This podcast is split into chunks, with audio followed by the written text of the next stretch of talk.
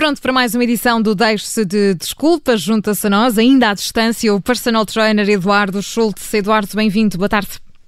Olá, Ana. Muito boa tarde. Eduardo, hoje vamos falar do plano de reabertura dos uh, ginásios. A DGS emite recomendações finais para a reabertura ainda esta semana. Foi essa, pelo menos, a, a promessa que saiu de uma reunião na terça-feira entre a Associação de Ginásios e Academias de Portugal e também a Direção-Geral da Saúde. A data apontada pelo setor é o dia 1 de junho, mas, enfim, ainda não é certo que assim seja mas como qualquer setor vão existir eh, regras. A associação que representa este setor apresentou em abril várias sugestões, que incluem, por exemplo, a limitação do, do espaço a uma pessoa por cada 4 Sim, metros quadrados, um sistema de marcação que, que pode ser também aqui uma opção, ou seja, só há treino quando marcado e durante apenas uma hora e o acesso aos chuveiros continua, obviamente, um, limitado, proibido, diria, porque não é possível fazê-lo.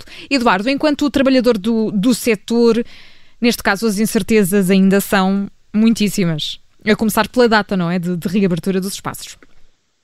Pois bem, eh, Ana, sim, eh, as incertezas são de facto muitas, como disseste muito bem, começa pela data. Havia uma data proposta e que a AGAP, como disseste bem, a Associação de Ginásios e Academias em Portugal, eh, propôs à DGS e ao Governo para que fosse aberto o setor de atividade dos ginásios agora dia 1 de junho, mas de facto está, está difícil de arranjar aqui um consenso entre as medidas que foram propostas e aquilo que são as recomendações gerais da própria DGS.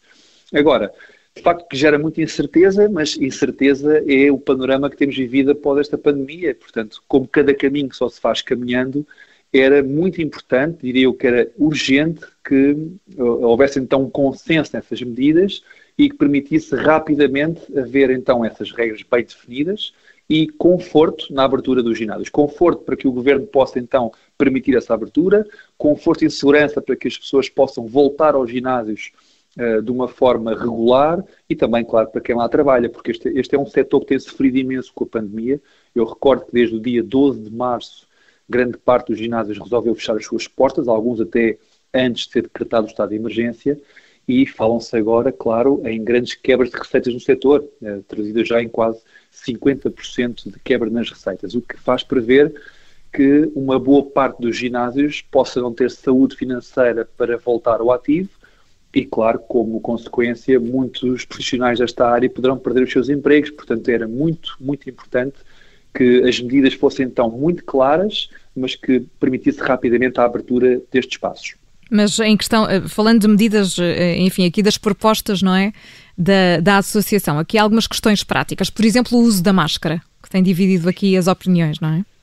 Bom, eh, enquanto técnico, eu não me oponho a usar a máscara estando eu a ministrar um treino, digo, enquanto treinador pessoal que sou.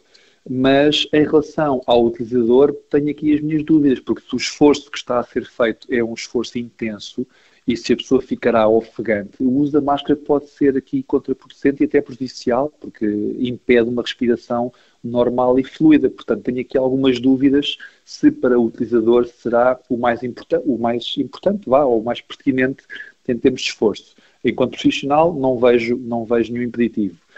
Uh, há, outras, há outras medidas que estão a ser estudadas e que de facto geram aqui alguma, alguma dúvida. Por exemplo, uh, não mencionaste há pouco, mas uma delas, para que haja uma melhor gestão do espaço, é uh, a seleção de algumas máquinas, isto na sala de exercício, para que haja menos máquinas disponíveis e, por conseguinte, também menos pessoas a utilizá-las. Aqui terá que ser a equipa técnica do ginásio, as suas direções técnicas, a terem um critério muito bom na escolha dos aparelhos que ficam porque eu, enquanto, enquanto profissional, eh, atribuo mais valor ou, enfim, eh, mais eh, até pertinência ao uso de uma máquina em detrimento de outra. Dou um exemplo claro.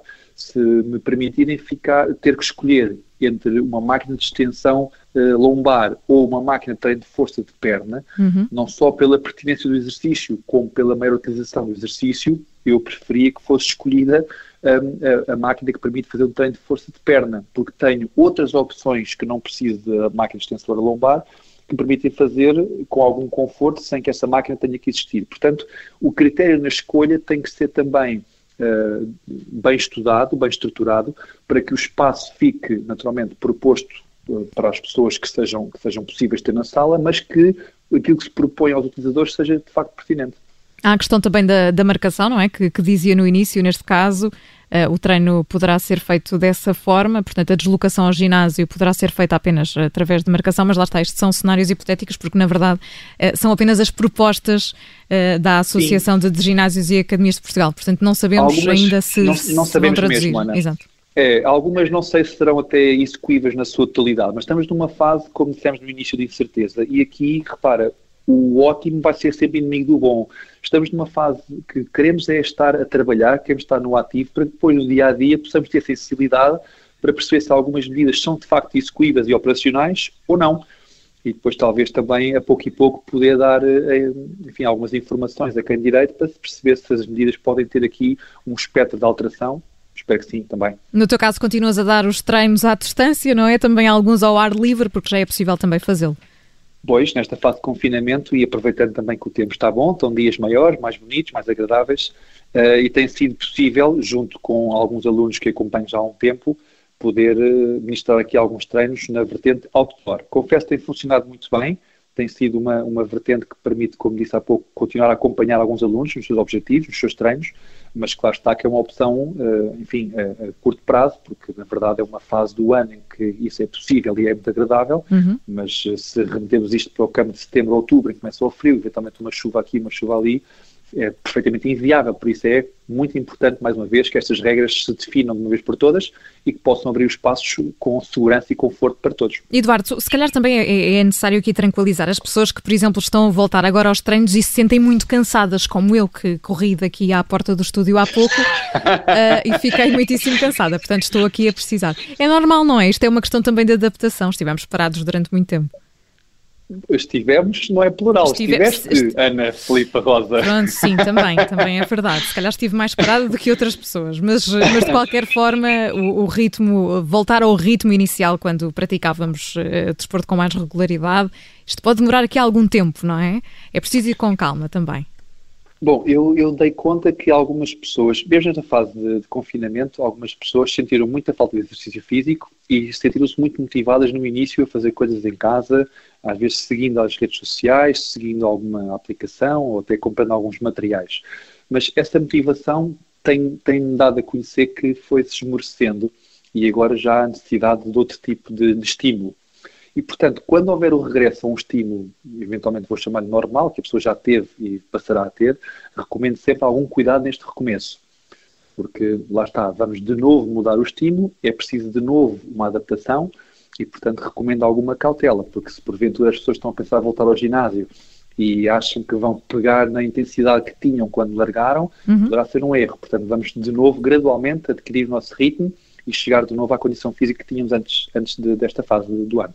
O Eduardo Schultz é personal trainer e junta-se a nós semanalmente no Deixe-se de Desculpas. Eduardo, obrigada. Até para a semana.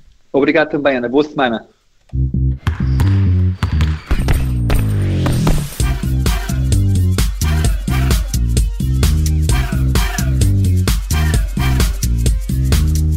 Este episódio vai ficar disponível já a seguir já em podcast e em observadores.pt.